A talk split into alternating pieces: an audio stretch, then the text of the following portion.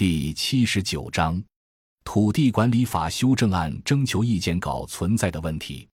二零一七年五月二十三日，国土资源部发布关于土地管理法修正案征求意见稿公开征求意见的公告，在附件二的说明中就土地管理法修改的必要性做了如下说明：随着工业化、城镇化的推进和农村的改革发展。现行土地管理制度与社会主义市场经济不相适应，与进一步解放和发展生产力的要求不相匹配的问题日益显现。土地征收制度不完善，因征地引发的社会矛盾突出。农村集体经营性建设用地不能与国有建设用地同等入市、同权同价，宅基地用益物权尚未得到完整的落实，土地增值收益分配机制不健全。土地资源要素利用效率仍然较为低下，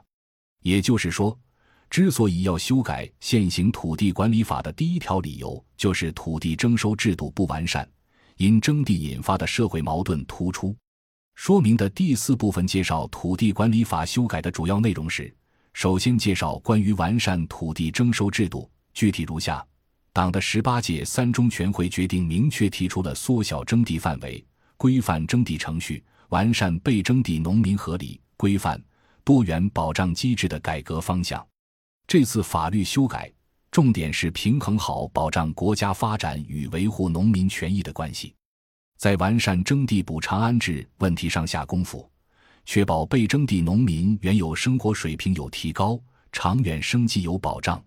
一是明确界定土地征收的公共利益，将国防和外交、基础设施。公共事业等界定为公共利益，不符合公共利益范围的退出征地范围。第四十四条。二是进一步规范征地程序。三是完善对被征地农民合理、规范、多元的保障机制。针对修正案征求稿意见稿第四十四条第五款，学界和政策部门有很多反对意见，因为他们认为，一旦将在土地利用总体规划确定的城市建设用地范围内，由政府为实施城市规划而进行开发建设的需要列为公共利益，公共利益就过于宽泛，从而达不到缩小征地范围的效果。郑新立、黄小虎等经济学者或土地管理研究者均发表评论，表示了对此规定的不满。他们认为，应当极大的缩小征地范围，非公共利益就不应当征地。城市建设所需要的建设用地，应当通过建立城乡统一的建设用地市场，通过农村集体经营性建设用地入市来弥补。当前及未来二十年，中国仍将处于快速城市化阶段，因此就会有大量农地要转用为建设用地。如果缩小征地范围，就一定同时有相应数量的集体建设用地入市。这样一来，当前通过征地来满足城市扩张需要的土地，就要分成两种性质的土地了：一种是因为公共利益而征收的农民集体土地，另外一种是农民集体土地直接入市。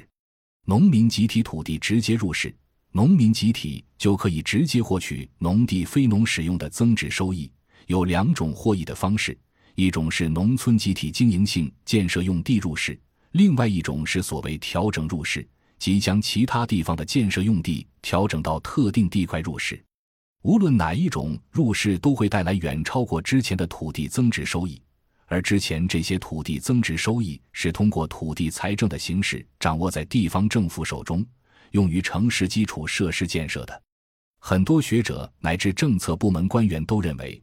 集体土地入市的目的之一，就是要让农民土地价值显化，让农民获得财产性收入。问题是，缩小征地范围所留下来的城市建设用地缺口，如果通过建立城乡统一的建设用地市场，由农民集体土地入市来弥补，实际上因为土地不可移动，这样一种弥补就只可能在特定的区位实现。特定区位就是需要变成建设用地或具有建设条件的土地，比如城市扩展推进面上的土地，或交通便利的具有区位优势的土地。或具有旅游开发价值的土地，如上所述，这些集体土地有两种入市方式：另一种是集体经营性建设用地的直接入市；一种是通过置换其他不具有区位优势的农村经营性建设用地调整入市。即将不具有区位优势的农村集体经营性建设用地指标调整到具有区位优势的农村农地上，以实现土地价值。显然，特定的具有区位优势的土地的主要溢价都会归到这个区位所在的农民集体上。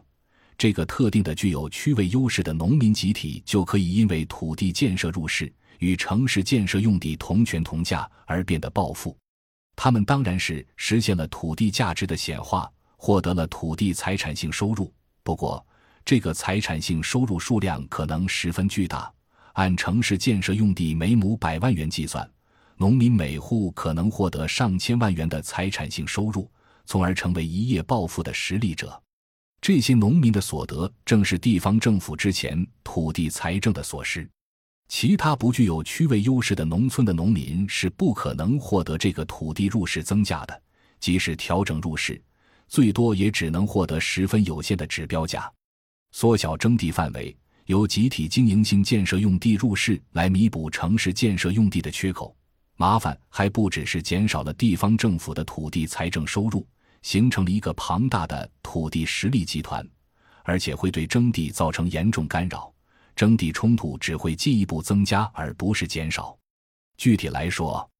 一旦非公共利益的建设可以由农村建设用地入市来进行，从而让农村土地获得极高的增值收益，那么地方政府为公共利益征收农民的土地，农民凭什么会让你征收？地方政府若将农民土地规划为水源保护地、永久基本农田，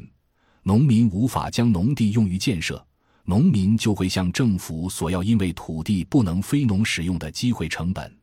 若将农民土地规划为城市公园，并低价征收，农民就会抗议，要求将公园规划到其他地方去。